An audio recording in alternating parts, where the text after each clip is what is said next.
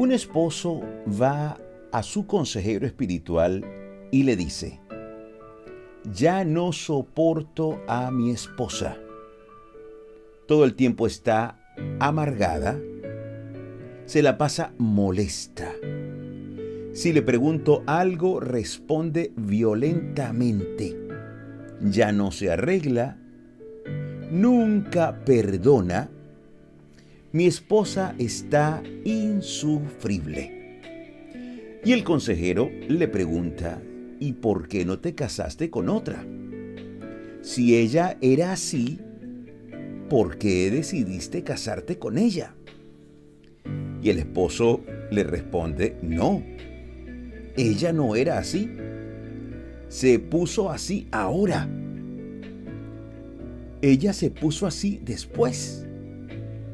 Entonces el consejero le dice, debo entender que tu esposa se amargó a causa de la relación contigo, porque me acabas de decir que antes no era así. Quiere decir que no la estás haciendo feliz, porque ahora todo el tiempo está molesta. Y sin duda, contigo aprendió la violencia porque entiendo que antes no era violenta. Y así fluyó la conversación y el esposo, de a poco, comprendió que en gran medida era él el responsable del nuevo mal comportamiento que su esposa estaba presentando. Que habrá excepciones, puede ser, pero este es el común de lo que sucede. Y hoy quiero hablar especialmente a mis amigos, los esposos, los compañeros de vida de esas hermosas damas. Y quiero decirles que sí, somos los responsables. Recibimos el encargo de Dios, ese encargo de velar por ellas y cuidarlas fuimos formados primero. El hombre fue hecho primero y recibió explícitamente el mandato de Dios. Ese encargo de ver y velar por el bienestar de la mujer.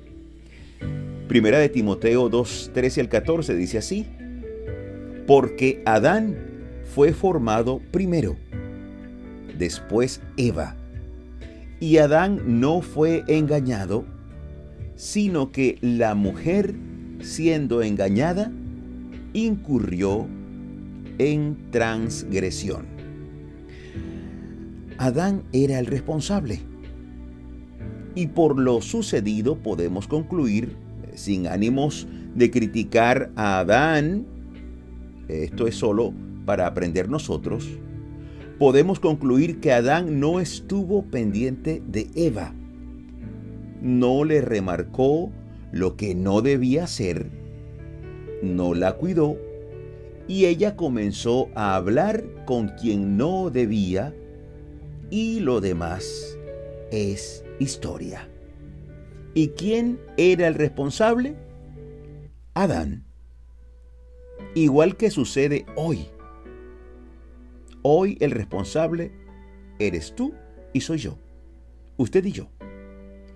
Somos los responsables directos.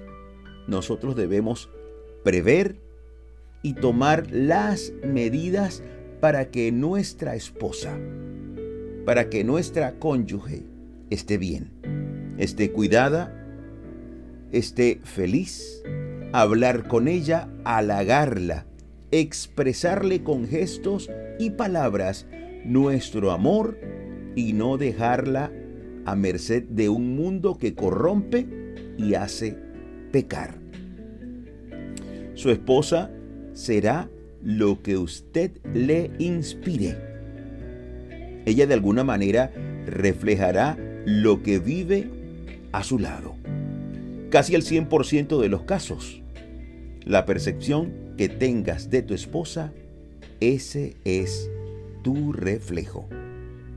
Así que antes de decir o de describir el comportamiento que tu esposa tiene, medita si antes ella era así. Cuando la conociste, cuando era tu novia. Y toma medidas en cuanto a lo que tú estás emitiendo. Es importante. Ella de alguna manera es un espejo que irradia o que refleja lo que está viviendo en casa.